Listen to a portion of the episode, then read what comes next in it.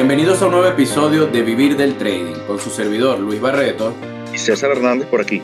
Estamos nuevamente con ustedes a través de esta plataforma para brindarles contenido de valor en este formato podcast. Y lo más interesante que bueno es que cada vez estamos alimentando más a nuestra comunidad. Sobre todo por la parte en que el mundo está cambiando, donde todos tenemos que empezar a construir e idear cosas nuevas que nos permitan de verdad ser sostenibles en el largo plazo, porque es lo que nosotros siempre le decimos a todas las personas que nos escuchan, piensen siempre en el largo plazo, porque ahorita el mundo es diferente de como era hace 10 años, como era hace 5, incluso cada vez más rápido cambia el mundo. Fíjate Luis, cada, cada vez es más corto el tiempo que el, el, tiempo que genera los cambios. Si te das cuenta, del 2021 para el 2020, los paradigmas, las visiones son totalmente distintas. No sé si lo que, lo que era viable el año pasado y este año prácticamente no tiene ningún tipo de validez las medidas que estaban, bueno, fíjate, el, mismo tema el, mismo coronavirus. Lo que, lo que aplicaba para la primera, para, para la primera etapa del, de todo el tema del virus ya no aplica para la segunda. Las medidas que tomaban para el primero, hasta los mismos tratamientos inclusive, claro, sin caer en temas médicos, pero cambian tan, es tan cambiante el mundo que de dos meses para acá puede haber un cambio totalmente, bueno, un giro radical. Y fíjate que lo estamos viendo, porque mucha gente no cree cuando uno le dice se acerca una gran escasez, una gran crisis de abastecimiento y que ya se está viendo, por ejemplo, en partes como Reino Unido, que la gente ni se imaginaría que esa gente tiene escasez de alimentos y que he visto fotos, ojo, no sé si es algo real o provisional, pero he visto también que en Estados Unidos ya están con temas de razonamiento, que si dos por persona, que si llévate dos harina pan por persona, un, cuatro latas de Coca-Cola por persona. Entonces, eso quiere decir que realmente hay una crisis de abastecimiento, César. Claro, fíjate, y, y, más, allá del abastecimiento como tal, ni siquiera es una crisis de producción. El problema se está, se está consiguiendo en, la, en el tema del, del suministro, no es ni siquiera en la producción, es en la parte de distribución. Fíjate que en la última minuta del presidente de la, de la Reserva Federal de Estados Unidos hace como 15 días, 20 días más o menos, él mencionó que uno de los grandes eh, puntos delicados a evaluar o una de las grandes causales de los, del colapso que se está observando y que, se va, que a medida que pasa el tiempo se va a acrecentar es el tema de lo que se llama en, a nivel de industria como supply, supply chain management, que no es más que la, administración de la cadena de suministro. Están generando, o se está generando un gran problema a nivel de toda la cadena de suministro. Pero más allá que la, de la cadena de suministro, es la, la cadena logística, la cadena de distribución. Porque la producción se ha mantenido en, en las industrias, por lo a pesar de la crisis y todo. Hay industrias que todavía han mantenido su producción. Los campos siguen produciendo. La parte de alimentos sigue, se sigue produciendo. El tema está en la parte de distribución no hay distribución eh, y, despachos a tiempo. Ahí es donde se está generando el cuello de botella. ¿Y esto a qué se deberá, César, este, esta crisis? Porque si hay producción y la gente está buscando trabajo y todos necesitan un empleo, entonces, o sea, ¿por qué no se están supliendo esos empleos o, que busquen la manera de que la distribución sea más óptima? Entonces, ¿qué, qué, qué será el factor que está acrecentando este problema? Fíjate, hay varias cosas que se están eh, uniendo para generar todo el problema y la traba. Uno es el tema del transporte internacional, transporte marítimo. Si, no sé si te has dado cuenta en las últimas semanas cómo, cómo se puede observar en los puertos, el puerto de California, una de las principales economías. Fíjate, tú sabes que California está catalogada como una de las principales economías, como California nada más, no mencionando Estados Unidos, California el Producto Interno Bruto que se genera por allí, o sea, es comparable a cualquier, a cualquier nación, imagínate. Claro, pero no tienen ahí a Palo Alto de Silicon Valley, o sea, o sea, no, eso, es, ese pedacito de terreno ahí produce lo que te produce cualquier país de Latinoamérica en ingresos. Claro, pero eso a, eso a nivel de tecnología, pero a nivel industrial eh, son potencias. Son una potencia bastante interesante. Imagínate, sumas esa parte, California es un estado gigantesco Tienes ese pedacito Palo Alto, California, que bueno, produce, y, le sumamos todo lo demás, porque fíjate, California tiene Hollywood, tiene industrias petroleras, tiene marítimas, o sea, tiene turismo. Claro, California es un estado que debe producir muchísimo dinero para los Estados Unidos.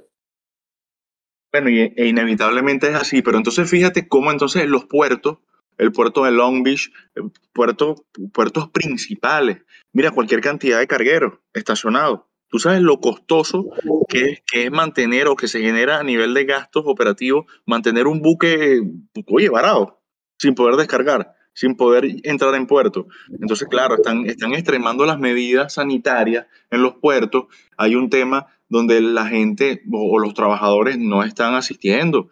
No, no, no estamos hablando de una huelga, porque realmente no es una huelga, pero hay ausentismo, hay ausentismo en, en la carga fabril de, que representa la parte de los puertos. Entonces, esto por una parte. Por otra parte, tiene el aumento del costo de los transportes marítimos Mira, hace un año, hace dos años, un, flete marítimo de China a Estados Unidos estaba alrededor de, mira, 2.500, 3.000 dólares, y ahorita ese mismo flete está alrededor de los 10.000, 15.000, 20.000 dólares, incluso hace tres meses. Entonces, ¿cómo puedes llevar eso al, precio de un producto? ¿Cómo, cómo, puedes, ¿Cómo puedes no conseguir inflación o cómo puedes no eh, presenciar inflación si nada más en fletes marítimos, no hablemos de fletes aéreos, fletes marítimos, ya tienes ese, incremento tan impresionante. No, y que no es solamente, eh, o sea, la inflación es una cosa muy diferente de estos aumentos, porque eso es lo que no entiende la gente común, que cree que, bueno, yo gano hoy 3 mil dólares de salario y eso, o sea, hoy me alcanza, mañana me alcanza, pero cuando empiecen a pasar estas cosas, o sea, esto no está dentro del factor inflacionario, que es una constante, pues, lo que, que se genera más por, por, por el aumento de la impresión de billetes a través de la deuda. Entonces, claro, está ya la inflación y aparte están estas cosas que son problemas de, suministro y todo eso que encarecen el costo de la vida y eso el que lo termina pagando es el ciudadano común, el que nos está escuchando en este momento, que no tiene absolutamente nada que ver con eso. Algo. Hace mucho tiempo, por lo menos en Estados Unidos, siempre se hablaba de deflación. ¿Qué es la deflación? Mira, un producto que hoy tenía un precio y el año que viene era más económico. Eso pasaba. o sea, e, eso pasaba. Claro, pero eso, e, es absurdo para Latinoamérica. Tú dices eso en Latinoamérica y te dicen, no, bueno, pero ¿de qué me estás hablando? Ojo, pero está en Estados Unidos eh, experimentaba deflación. Ahora, Estados Unidos es muy probable, de hecho es las previsiones y es todo lo que está proyectando a que empiece a vivir lo que llaman los economistas esta inflación. Ahí vamos a hacer una introducción de ese, de ese concepto porque va a empezar a sonar bastante. Te vas a dar cuenta que a partir de las próximas dos semanas van a empezar las publicaciones a explicar qué es la estanflación, por qué se genera. Y eso lo vamos a resumir rapidito. Mira, eso no es más que una coyuntura económica. Y la estanflación no es más que un estancamiento económico a la vez que persiste la alza de los precios. Entonces, ¿qué quiere decir esto? Esto es inflación con... No, inflación con falta de consumo o, con, o inflación con disminución de consumo. Imagínate tú. O sea, dejas de crecer y de paso tienes inflación. Eso no lo había vivido Estados Unidos hace mucho, pero mucho, mucho, mucho, mucho, mucho tiempo. Claro, pero ¿y cómo va a seguir consumiendo la gente, César? Si tú, por ejemplo, eres un ciudadano, una persona, ¿cuánto te ganan en promedio una persona en Estados Unidos? Vamos a poner dos mil dólares. 3.500, 3.500 dólares, más o menos. 3.000, 3.500 dólares, está bien. ¿Qué pasa con eso? ya esos 3.500 dólares, el que los recibe ya los debe. Entonces ya no tiene más para dónde meterse en otra deuda para seguir gastando. O sea, eso es mentira. Que las empresas, por ejemplo, tipo Apple, que sacaron el nuevo teléfono, el nuevo producto, va a salir la gente corriendo a comprarlo porque ya no tiene liquidez. Porque el que compró el iPhone del año pasado lo debe. Y probablemente debe el anterior también. Y aparte de todo lo que sigue debiendo, porque eso es un peligro. Entonces, tiene que bajar el consumo y no le sirve de nada a las empresas producir, producir, producir y quedarse con el stock sin consumir. Bueno, claro, lo que pasa es que eso también eso es un modelo de negocio que tienen ese tipo de, de empresas. Fíjate que te sacan el último modelo de, teléfono y te dicen, tráeme el teléfono anterior, te doy un descuento y te llevas el nuevo. O sea, sencillamente lo que estás es, es recirculando los productos nuevos con los productos anteriores y mantienes el consumo. Pero es que fíjate que la economía estadounidense, yo, y hablo en base a ella porque es una de las principales, o sea, cuando Estados Unidos se, se, eh, se, resfría, Latinoamérica convulsiona, eso es así. Nada más con resfriarse Estados Unidos de América a, nivel de, de, economía, Latinoamérica convulsiona. Esa es la, es la mejor expresión para cuando pasa con Estados Unidos, tal cual, funciona así. Todo lo que pasa en Estados Unidos repercute no solamente en Latinoamérica, sino en todas partes del mundo, al igual que lo que pasa en China. Claro, y, bueno, y eso por la balanza de pagos, pues todo, la mayoría de los productos vienen, bueno, en el caso de China, imagínate, la mayoría de los productos vienen de allá. Entonces, los productos chinos eran sumamente competitivos porque la mano de obra china es muy económica, bueno, eso lo sabemos, el costo de producción es muy barato, lo sabemos, y entonces competían porque tenían fletes atractivos. Ahora, con fletes no atractivos empiezan a, conseguir las industrias productos en mercados emergentes. Tienes el caso de Turquía. O sea, Turquía es una, un, país, oye, industrializado, desde donde han empezado a llegar eh, propuestas interesantes, incluso de materias primas para empresas, sin entrar en temas técnicos, pero eh, ya no es eh, China la opción económica. Fíjate que las propagandas, las propagandas antes eran, tráete todo desde China, tráete dos contenedores, cuatro contenedores de productos desde China y, y emprende, porque ese es el, tema del emprendimiento.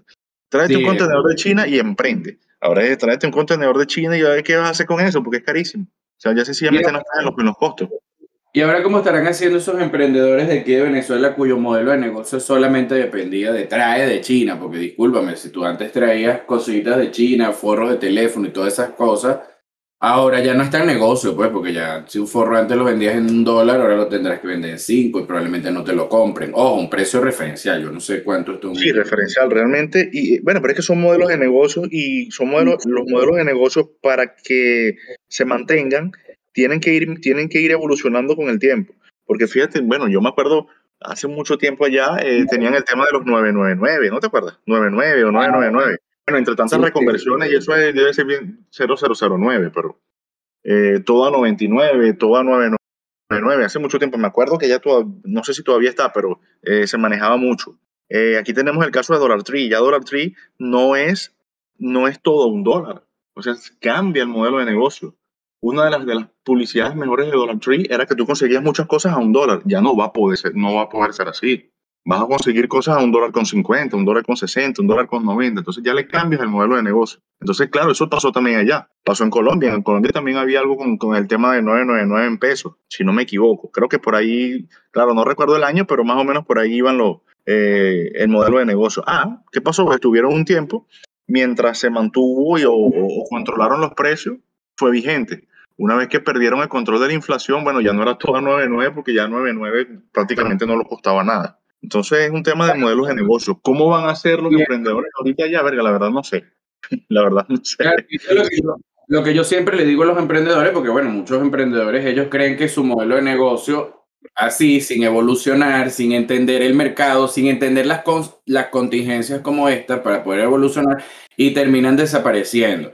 Y esa es la falta de visión que siempre tienen los emprendedores, sobre todo en Latinoamérica, que es un mercado bastante precario en materia de emprendimiento formal, pues, por así decirlo, porque no se trata de que tú agarras, traigas un container y lo vendas. Eso ya no es un modelo de negocio, o sea, sostenible. ¿Por qué? Porque ya hay mil millones de personas haciendo eso de mejor manera, con más capital y obviamente con visión. Entonces, ¿cómo escalas un producto o un negocio así? Cuando ya mil personas, un millón de personas lo hacen a la vez. Eso es una gran limitante. Es que siempre será complicado para la parte de, un negocio de retail. Y no es que sean malos, deben existir porque forman parte de la cadena, de, de la cadena económica de un país. Pero no puede un país basar su, la mayoría, como está pasando ahorita, de, de las propuestas en emprendimientos. Porque, ajá, ¿qué vas a hacer? Todos van a vender lo mismo. Entonces, en la misma calle, en la misma cuadra, en la misma avenida, va a haber cinco personas vendiendo lo mismo. O sea, no es sustentable. O sea, uno de los cinco se va a morir. O sea, uno o dos o tres o cuatro o los cinco inclusive. Entonces, el problema que tiene Latinoamérica a nivel de emprendimiento es que la mayoría de los emprendimientos son viscerales. ¿Y qué quiero decir con viscerales? Es que tengo tengo un pálpito y entonces quiero traer un contenedor de caucho, porque lo voy a comercializar en, no sé, en Colombia. Eh, entonces en Chile revisan y mira, ahí hay escasez de brocha y vamos a traer un contenedor de brocha, pero ajá, pero tú eres el único que está haciendo eso. ¿Cómo vas a garantizar que no se te quede frío ese material? No, y ojalá pensar que tienen los negocios de retail. Ojalá pensaran así, porque ni siquiera son tan flojos que van y dicen, bueno, ya se están vendiendo los cauchos, ahora es que yo voy a traer un container de caucho. No, hijo, ya usted va tarde. Ya porque, eh, o sea, el que lo hace de primero porque de repente ve un nicho, coño, entraste de primero en el mercado, viste una oportunidad, ve, oye, en Venezuela se está comercializando, eh, hay una oportunidad de mercado en esto, o en Chile o en México, hay, hay una necesidad de mercado hacia esto, entonces ahí es donde entra el emprendedor a resolver esa necesidad. Ya los que vienen tarde, ya lo que vienen es copiando modelos de negocio, no hacen su tarea y obviamente son los que probablemente terminen pereciendo. Ojo, en los emprendimientos. Ah, te escucho, te escucho. el emprendimiento es una carrera, una carrera de resistencia, no, no de velocidad. Entonces ahí es donde está la parte interesante para todos los emprendedores que nos escuchan, porque nosotros no solamente hablamos de trading y de inversiones, sino también queremos tocar a toda la comunidad de diferentes, de diferentes doctrinas de pensamiento que se dediquen a diferentes cosas y que este contenido les sirva a todos ustedes. Claro, la idea es, aportar algo que a nivel general pueda sumarle y pueda ayudarles o, o, servirles como una guía de no tanto es qué hacer, sino de qué no hacer. A veces hay muchas cosas que te, que te ayudan a filtrar qué no hacer. Y fíjate lo siguiente, conceptos básicos de inversiones cuando los aplicas a los, a los emprendimientos, son brutales. Siempre hablamos de, de, la parte de inversión, de por lo menos entrar en un mercado cuando nadie quiera comprar ese mercado, ¿verdad? Siempre lo decimos. Y venderlo cuando esté la euforia. Vender esa acción cuando hay una euforia, hay una bulla, hay una propaganda. Lo mismo pasa con los emprendimientos. Tal cual. Usted analiza su entorno, analiza su, eh, su, eh, su ciudad, su municipio, como dicen allá, y analiza el municipio y qué hace falta en el municipio. Mira, no hay un, no sé, no hay una, no hay una tienda que se encargue de esto. Entonces, esa es la oportunidad. Esa es esa acción barata.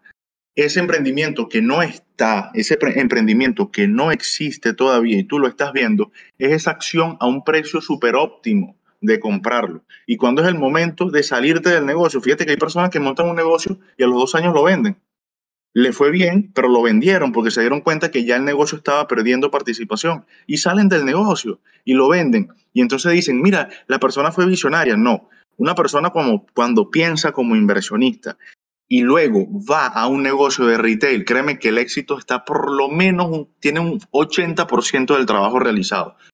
Porque aplicando los mismos conceptos, sabes qué vas a hacer y cuándo no vas a hacer nada. Mira, ya todo el mundo está vendiendo caucho no vayas tú a alquilar un local y poner una venta de caucho, búscate una venta de baterías, no sé, o búscate una venta de gusanillos, siendo lógico, porque necesitas lo que, te, lo que te ayude a reparar el caucho, tripa, no sé, un parche, algo que no lo vaya, porque si, tú, vas a montar una carnicería al lado de otra carnicería, nunca, nunca he entendido ese concepto latinoamericano. No, y ahí es donde yo agarraría, por ejemplo, vamos a suponer, empezaron a llegar los carros eléctricos a Venezuela como un mercado. Bueno, yo voy a agarrar y voy a empezar a, vender, a vender suministros para los carros eléctricos. Cuando ya yo vea que todo el mundo está vendiendo los suministros, todo, ay, verga, el boom del carro eléctrico, ta, ta, ya ahí yo vendo ese negocio. ¿Por qué? Porque obviamente viene la competencia, me va a quitar participación de mercado, ya me da flojera competir. Y muchas de las personas que tienen un negocio de retail no saben ni siquiera qué es un negocio de retail. Esa es la verdad, tú le quedan así. No solo eso, entonces te llega una persona en ese momento, en el momento del boom, en el momento de la euforia, ese ejemplo de, de los carros eléctricos estaba genial, porque llega una persona eh, en plena euforia que sabe que autos o, o, motos de eléctrica por todos lados y dice, oye, yo quiero un negocio de eso. Y tú le dices, mira, toma, te vendo mi negocio, cuesta tanto.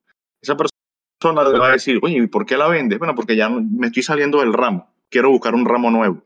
Sigue vendiendo, sí, claro. Y el tipo, y a él seguramente le va a ir bien, pero no le va a ir tan bien como quien lo empezó. Podrá mantener unos dos, tres años no más de allí, pero ya no va a crecer. Esa empresa ya tiene una facturación estándar y esa facturación no va a aumentar porque siempre se los digo a los emprendedores y a todo el tema de, de, de fabricación, de retail, de ventas minoristas. ¿Cómo pueden ustedes crecer? Tienen tres formas. ¿Cómo puedes lograr más ventas?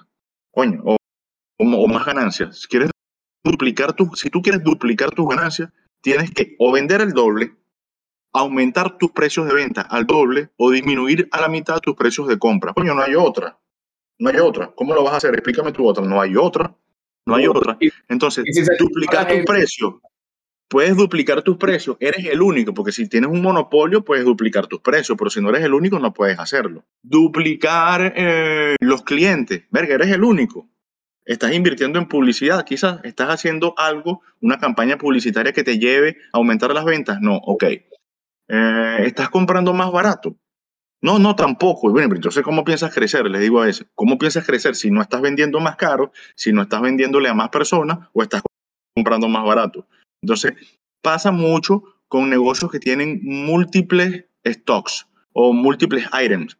Tienen 200 SKU y en los 200 SKU tienen un precio de compra donde no son competitivos liquida, elimina por lo menos la mitad o el 60% de esos, de esos productos y quédate con un 30%, tú eh, te concentras en ello y buscas la forma de comprar una mayor cantidad mejorando tu precio. Y esto es un consejo gratis, pues, esto, es, eh, esto es tema de tutoría, pero ahí está. Y para eso, para, eso, para, eso, que se realiza este tipo de aporte. Logra mejor logra un mejor precio de compra y bueno, o sea, te, te enfocas en ese 30% donde vas a ser único. No quieras, que mucho abarca, hay un dicho antes que decía, el que mucho abarca poco aprieta, es así tal cual. No quieras vender de todo. Especialízate, en un nicho y a qué crees que ese nicho, porque si no, entonces terminas gastando las balas por todos lados y no le pegas a nadie. Y pasas 20 años pegado en un negocio malo. Así mismo, un negocio que al final desaparece. Mira, yo conozco gente, César, que ha tenido negocios increíbles de hace 20 años y hoy en día están pelando, están sin dinero, con cuatro carros parados en la casa malos, que, bueno, que, que no tienen ni para la gasolina y, y eso es triste, o sea, por favor. Eh, hay que, uno no se debe enamorar de un negocio particularmente. ¿Por qué? Porque si el negocio quiebra, ¿qué vas a hacer? ¿Me va a poner a llorar? No, uno tiene que salir adelante porque al final el negocio quiebra, pero la vida continúa. No solo eso, el negocio, yo veo cualquier tipo de negocio y, y cualquier tipo de negocio lo veo como una acción. Esto es un negocio, ok, tal cual. Mira que una fábrica de tal, ok, bueno, ¿cuál es el negocio allí? Bueno, aquí nosotros nos encargamos de fabricar X cosas, ah, ok, ¿y a quién le pueden vender? A este, ok.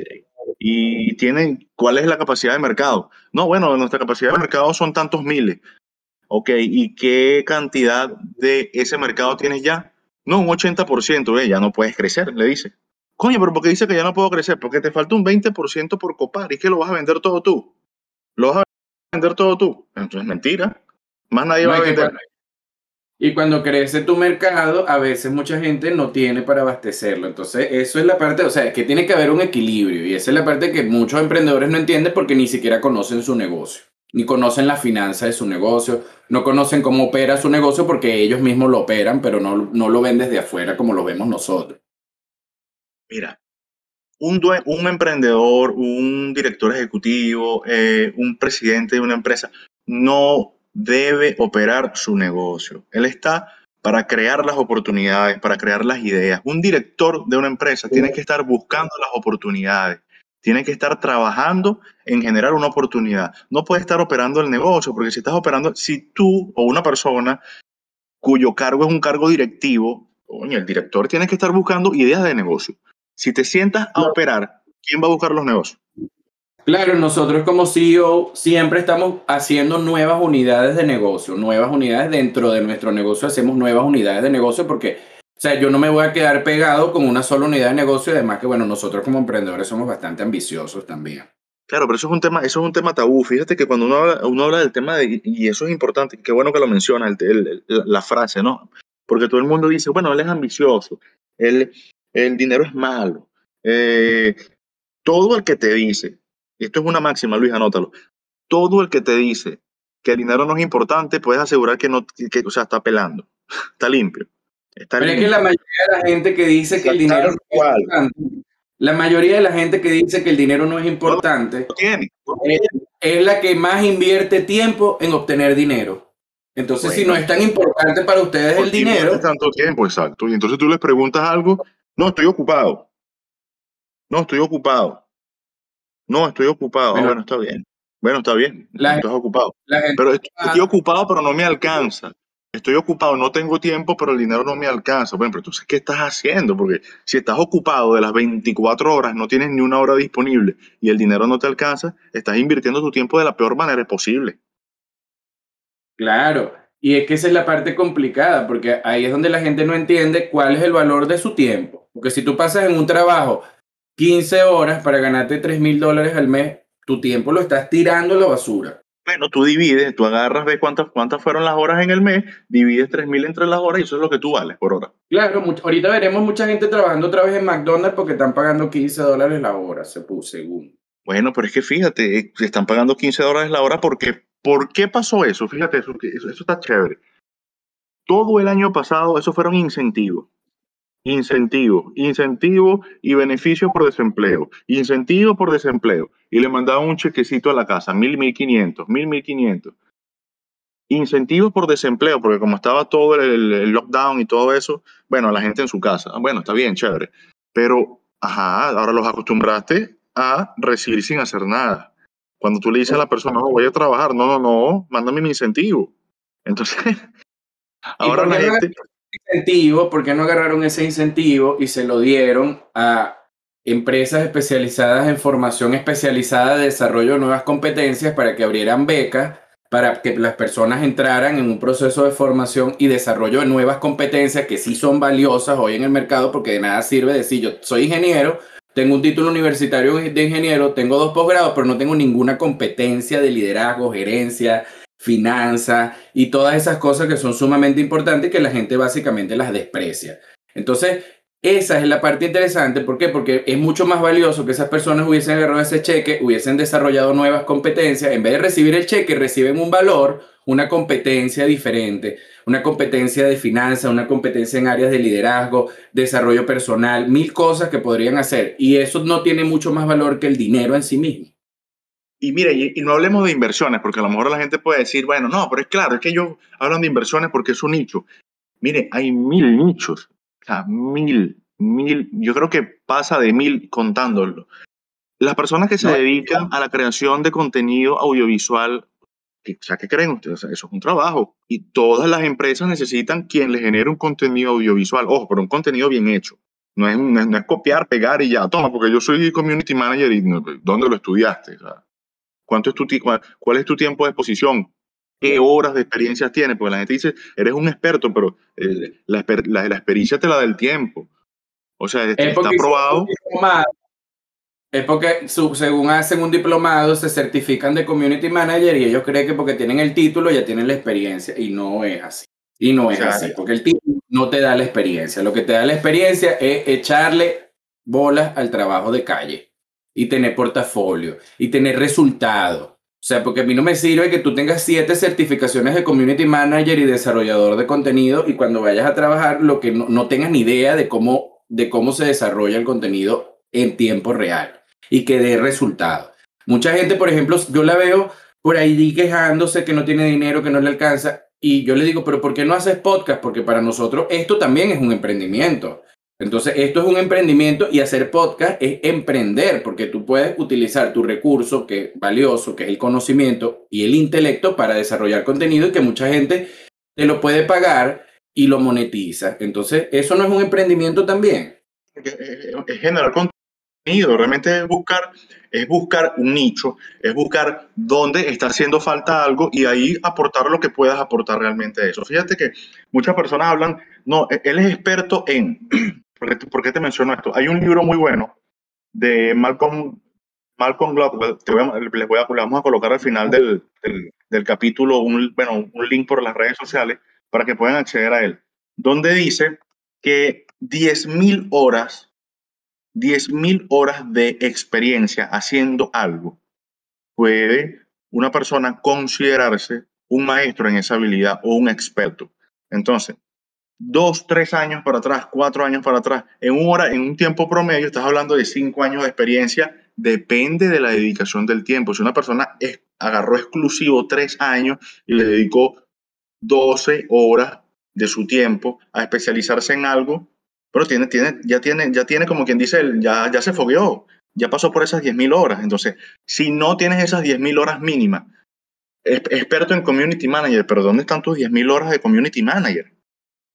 Sí, eso es como, vamos a hablarlo coloquialmente, horas de vuelo, porque, o sea, tú puedes tener un certificado que aprendiste en un simulador de vuelo a pilotar un avión, pero ustedes se montarían con una persona que tiene siete títulos y se graduó su cum laude, pero que no tiene horas de vuelo. Yo no jamás me metería con un piloto así, que no tenga esa experiencia, qué miedo.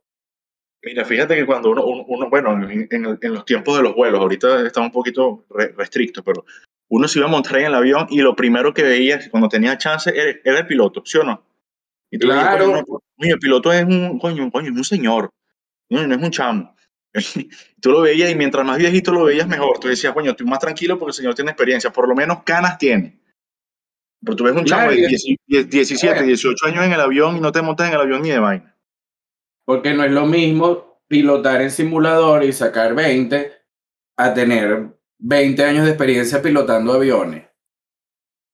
O sea, eso, no, eso no es real. Y, y, esta, y esta cantidad de factores es lo que hace que la gente, en su desesperación por ganar dinero, viene y recurren a esos juegos de que ya hemos hablado mil millones de veces de esos juegos en todos los podcasts. O sea, ya uno no encuentra cómo decirle a la gente. Y sin embargo, ve la gente, como ellos son tercos, y lo hacen en jueguitos de esos pay to earn.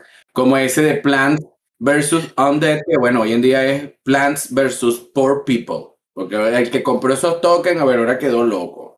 Es que es impresionante. De verdad que la gente, o sea, no, no digamos la gente, porque realmente es un promedio. Como dice algo más, César, ¿quién es la gente? A la vez son todos y a la vez ninguno.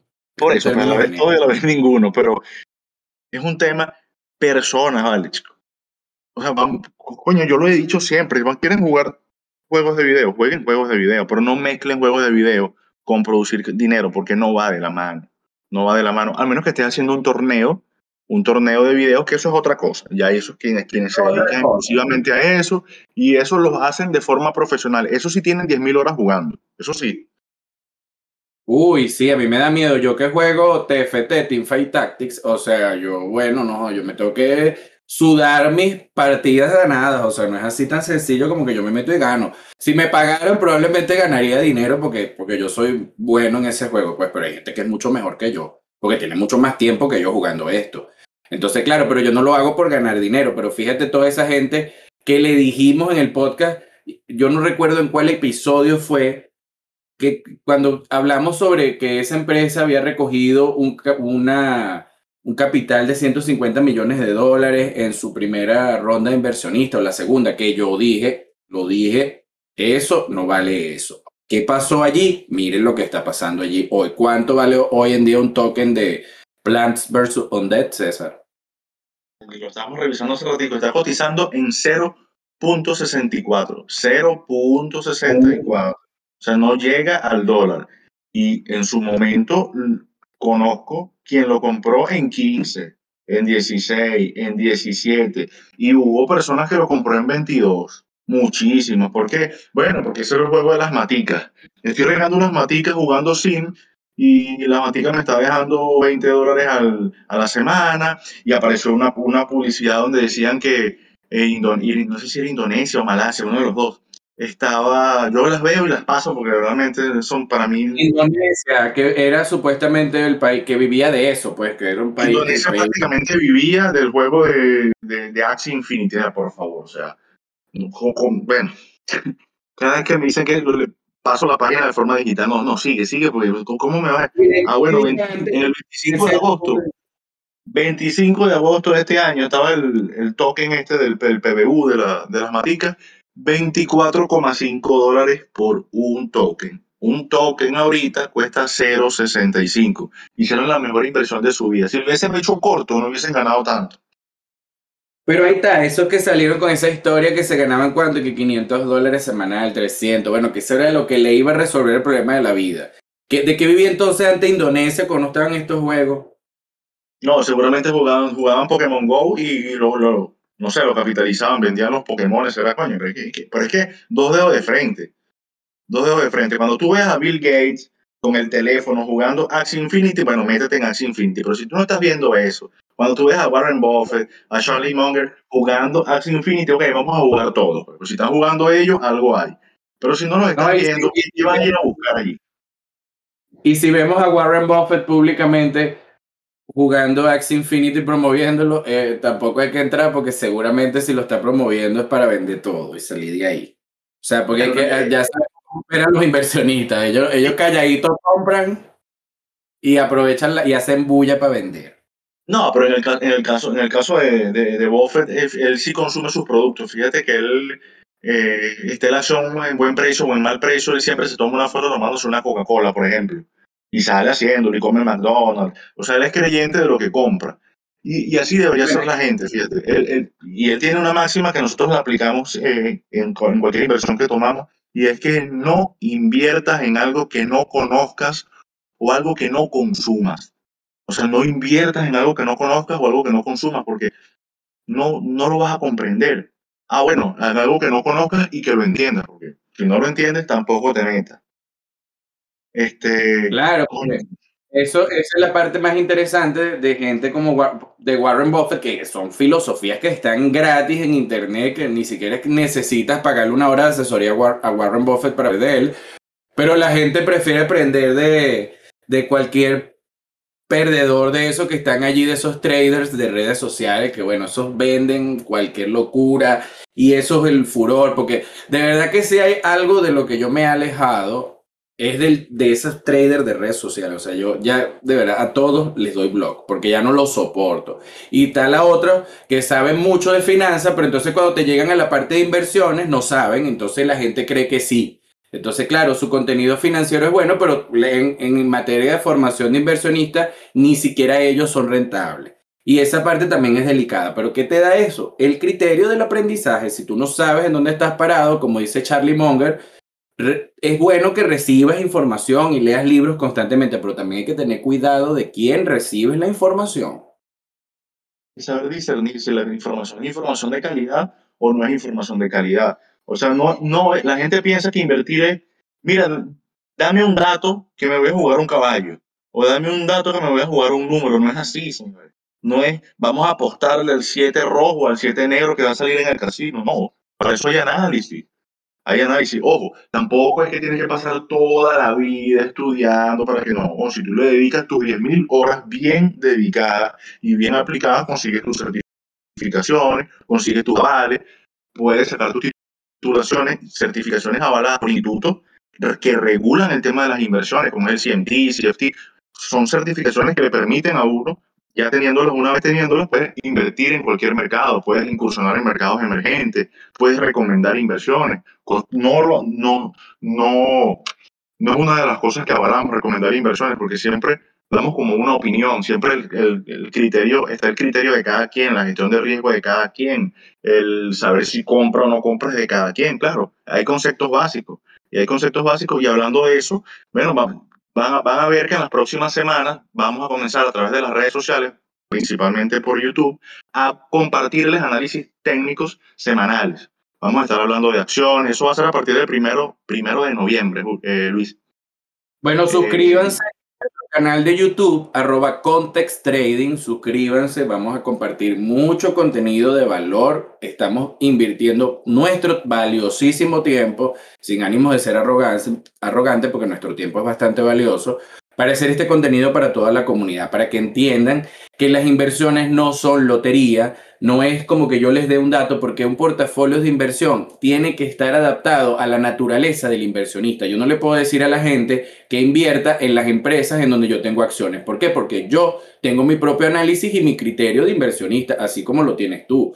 Entonces yo no le puedo decir a la gente, inviertan en tal empresa que compren este precio porque eso es súper irresponsable, eso es bien irresponsable. ¿Por qué? Porque si esa inversión sale piche y esa persona no tiene gestión de riesgo, porque nosotros tenemos inversiones que salen malas, pero tenemos gestión de riesgo y ahí es donde está la diferencia. Tú le vas y le das un dato a una persona, mira, compra acciones en tal empresa y va y como cree que, bueno, César me lo está diciendo, me lo está diciendo Luis, entonces van y, bueno, venden, agarran todos los reales, todo el dinero que tienen y lo meten allí y no fluye. Y entonces empieza, no, es que esto no sirve, que esos son unos estafadores, eso no es así, señores. Para eso existe algo que se llama gestión de riesgo. Y si usted no sabe qué es gestión de riesgo o la ha escuchado pero no la aplica y no tiene ni idea, no invierta nada, no se meta, no invente. No le vaya a pasar como esa gente que compraron esos tokens de 24, esos tokens en 17, que ahora valen ni un dólar, valen esos tokens. Y lo mismo pasa con las criptomonedas. La gente sigue insistiendo con su mercado de criptomonedas yo realmente en mi experiencia profesional, yo no recomiendo a nadie invertir en criptomoneda porque con la criptomoneda no se invierte, se especula.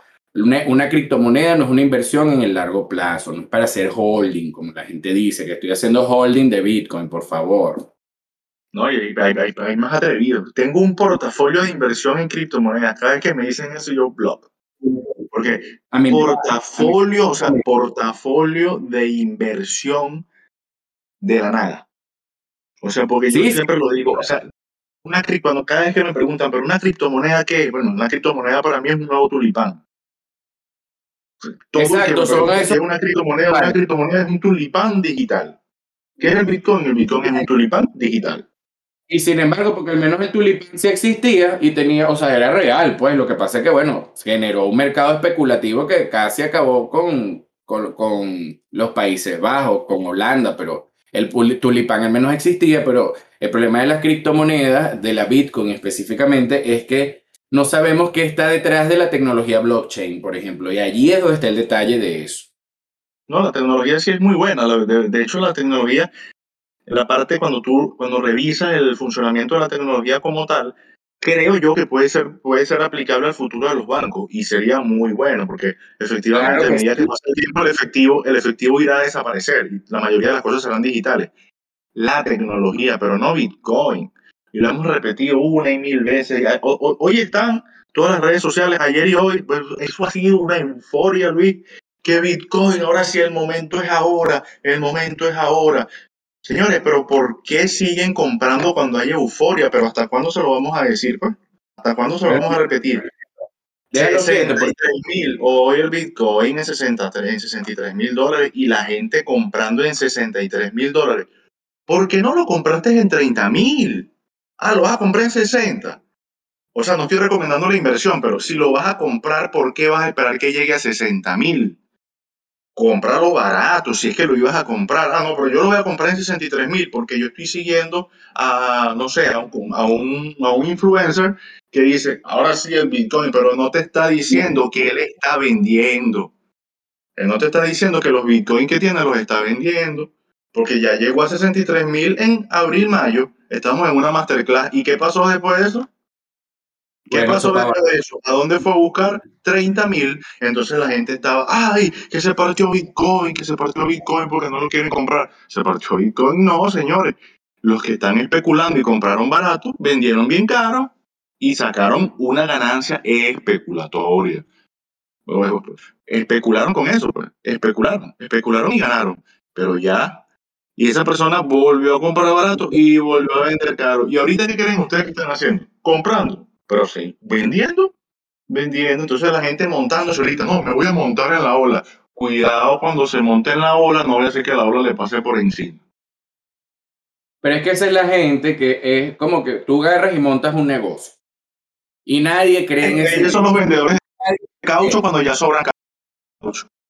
Claro, nadie cree en ese negocio. Bueno, César montó ese negocio y nadie, nadie le para bola. Cuando por fin César empezó a crecer y empezó a, ay, ay, todos quieren, pero entonces ahora caro. Y resulta que César está ya vendiendo el negocio. Entonces, ese es el problema, está buscando inversiones seguras, que dicen, no, como está subiendo me voy a hacer millonario y es imposible que la, porque además te dicen que es imposible que la Bitcoin caiga. ¿Tú sabes cuál también era imposible que se fuera para el piso? Los subprime en el 2007, en el 2006. ¿Y qué pasó?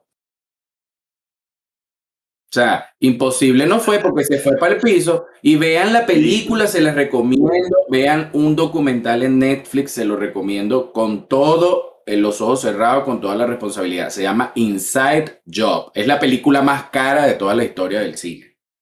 Porque esa era la película más cara esa, César, de toda la historia del cine. Fíjate, fíjate que con respecto a esa, esa, esa, serie, esa película, porque fue una película, fue un cortometraje, ¿no? Creo que es un cortometraje. Un documental documental. Documental, personas que entrevistaban, entonces mientras peor lo hacían, mejor era el reconocimiento. Lo hizo mal en un fondo de inversión y bueno, vamos a nombrarlo al año que viene como director de la Reserva Federal. Tú dices, madre mía. Entonces, ahorita salió una noticia hoy, casualmente hoy, estaban publicando en la Reserva Federal que los políticos, bueno, no políticos realmente, los directores eh, o que tuviesen algún cargo de, de importancia eh, a nivel de, de bancos, de finanzas, en el tema de la Reserva Federal, no podían tener acceso a los mercados de valor. Ah, lo van a decir ahorita, pero ¿por qué no lo hicieron el año pasado? Ah, pero el año pasado estaban todos los políticos comprando y vendiendo acciones como locos, donde deben comprar y donde deben vender, porque ellos sí estaban asesorados por analistas, ellos sí lo estaban haciendo bien.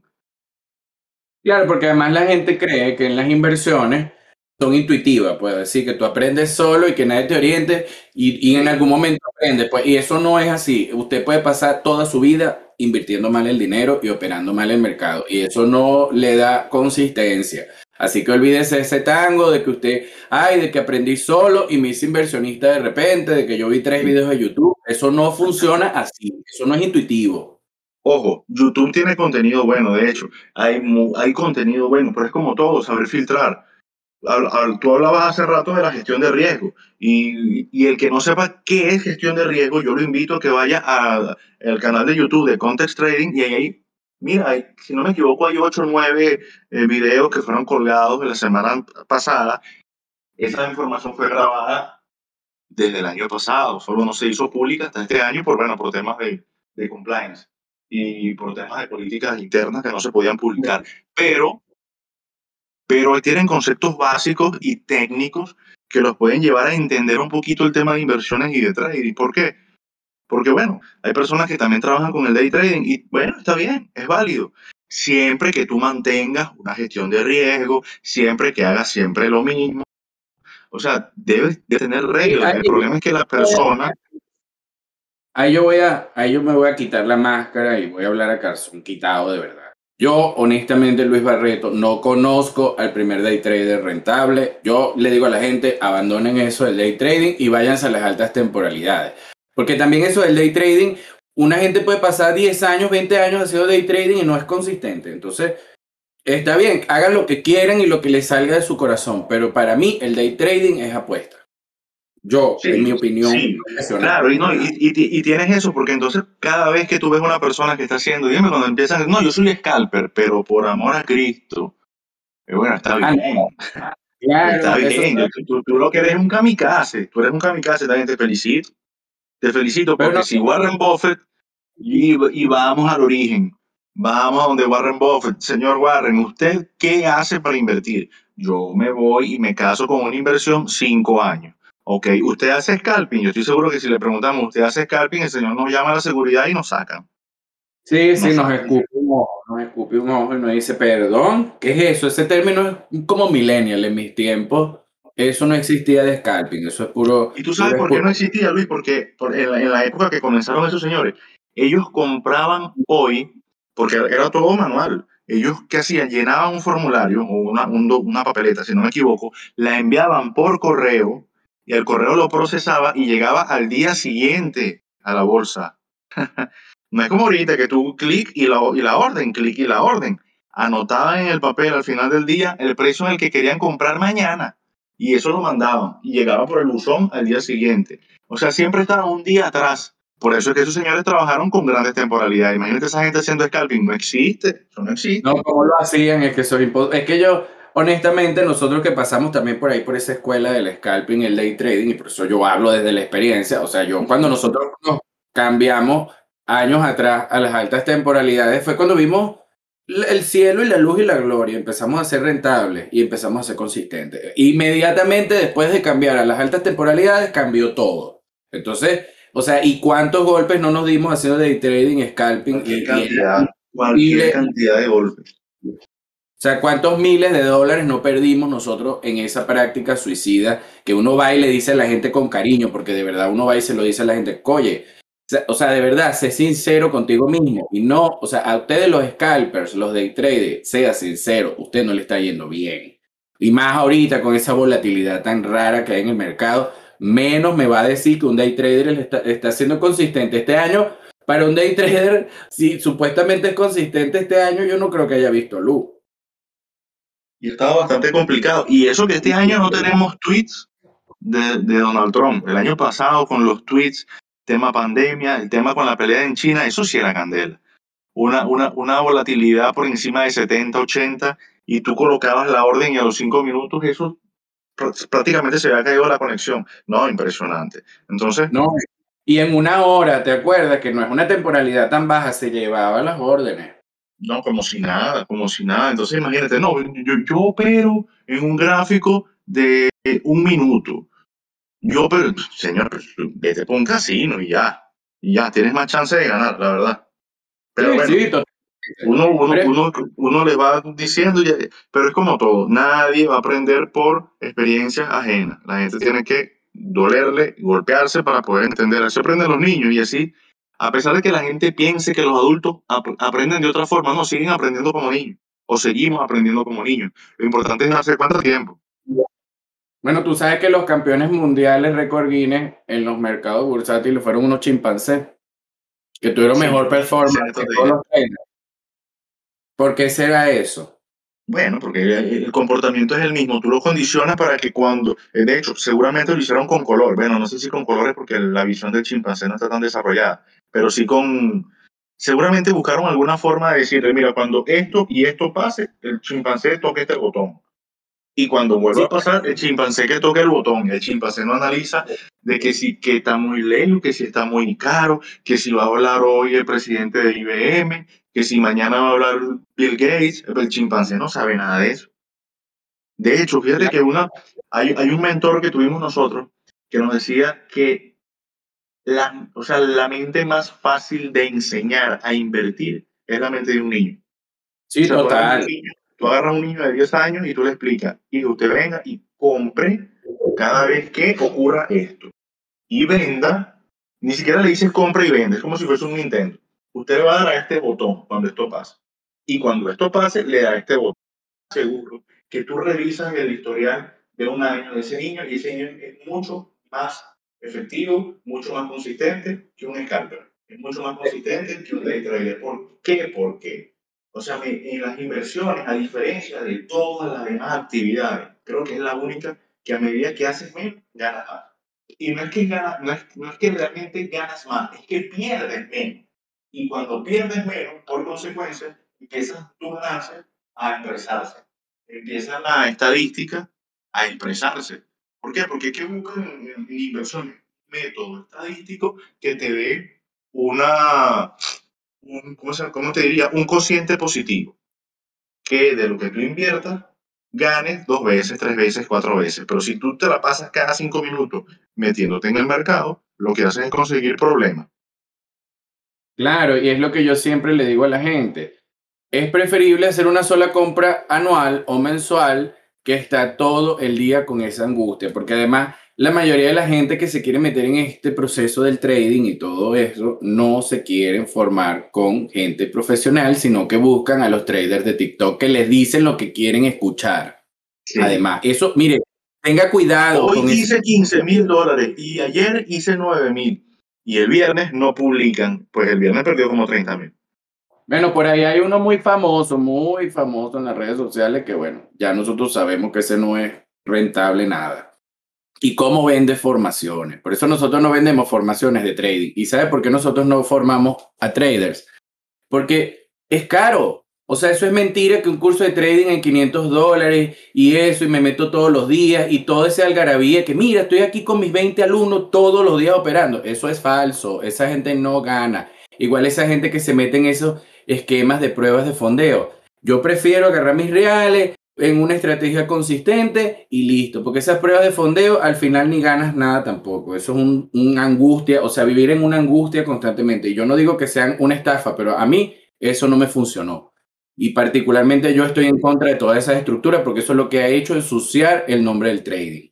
Con esa democratización, que al final no termina siendo democratización, sino más bien es quitarle los reales a los que no tienen no solo eso, sino que cuando, cuando, tú vas al concepto psicológico, cuando vas a la parte psicológica de el por qué operar todos los días, como se dice, invertir todos los días, todos los días, ¿qué estás haciendo? Psicológicamente lo que tú estás haciendo es cambiando la gratificación inmediata de un salario que te paga por día, ¿verdad? Sigues teniendo la misma mentalidad de un empleado que va a cobrar por hora, día a día. Entonces te ves obligado a que todos los días tienes que conectarte para poder operar. No tienes el capital suficiente para poder invertir y dejar que tu inversión avance, porque necesitas unos márgenes. O sea, necesitas un capital, pues para tú poder dejar una posición abierta, en el caso de mercados de futuro, estamos hablando de 3 mil, 5 mil dólares por contrato. Entonces, no tienes los 3 mil, 5 mil dólares por contrato. Bueno, entonces, ¿qué es lo que tienes que hacer? Buscar la forma de conseguir liquidez recupera tu liquidez, ojo, aprende, porque tampoco es que si, si metes el capital y no aprendiste, lo vas a perder en dos días, tres días. Y ahí es donde entra la finanza Y ahí es donde entra, es parte fundamental el trabajo financiero, porque es el que te lleva a recuperar esa liquidez, invertirla sabiamente, que es lo que se llama el dinero inteligente, y dormir tranquilo. Y así tú te comas todo el dinero de tu salario, lo que ganes, seas irresponsable con tus finanzas, mientras tú tengas parte de tu patrimonio invertido en renta variable durante muchos años, usted está tranquilo, usted no va perder su, su, vida, usted no va a quedar viejo, pobre. O sea, hay muchas maneras de proteger el patrimonio y de hecho lo vamos a invitar abiertamente. Estamos haciendo una conferencia, un seminario, perdón, de cómo proteger tu patrimonio líquido de cara a la futura crisis. El primer seminario latinoamericano para todo el público latino, habla hispana, están invitados a inscribirse en esta dinámica. Van a ser dos días, el 27 y 28 de noviembre de este año. En ese seminario vamos a tocar todos estos temas de análisis más profundos, mucho más llevados, obviamente para que todos lo entiendan, pero para que sepan qué es lo que se viene y cómo empezar a proteger ese patrimonio para no terminar siendo un mendigo más de redes sociales. Sí, vale, verdad que, eh, bueno, vamos a estar trabajando el 27 y 28 de noviembre de, este año, eh, dirigido principalmente a la comunidad latinoamericana. Sin embargo, es aplicable a el tema Europa también, porque España, Portugal eh, van por el mismo camino. El tema de desabastecimiento le va a pegar a todos por igual. El tema de los aumentos de los precios del combustible va a traer las consecuencias a todos por igual. La parte inflacionaria les va a pegar a todos por igual, a unos más, a unos menos, pero a todos les va a llegar. Entonces, como va, como se está observando algo que va a afectar de forma global, bueno, es, es un conocimiento que les puede ayudar a identificar e, ese origen del problema. O sea, tengo liquidez, no tengo liquidez. Ajá, si tengo liquidez, ¿dónde la tengo? No tengo liquidez, pero tengo bienes. Bueno, ajá, ¿qué voy a hacer? Voy a dejar que sigan depreciando, o voy a dejar que se... ¿Cómo me protejo con respecto a eso? Es lo que, lo que estabas comentando tú hace rato, Este... Claro. Y ahí es donde lo vamos a invitar a todos en general, porque el hecho de que usted no se quiera interesar por estos temas o se interesa muy poco, no lo va a eximir de lo que viene. O sea, es peor porque que usted lo ignore el problema no lo va a resolver, lo acrecenta. Entonces es bueno identificar estas variables para ya estar protegido ante cualquier contingencia, porque la gente rica no lo agarra en las crisis, el que es rico de verdad, no el que es rico que parece rico pero está sobreapalancado, que ese es otro tipo de gente. Entonces, si usted quiere de verdad proteger su futuro, proteger su patrimonio y el de su familia, el de sus hijos, de verdad empiece a pensar en estas cosas y nosotros creamos una, vamos a desarrollar este producto año tras año para que todas las personas empiecen a tener conciencia de cómo protegerse ante las futuras crisis, porque la crisis es una constante en el mundo. La crisis y cada vez son más cortos los ciclos. Cada vez las crisis se expresan con menos tiempo de separación entre una y otra. Cada vez es más común la famosa crisis.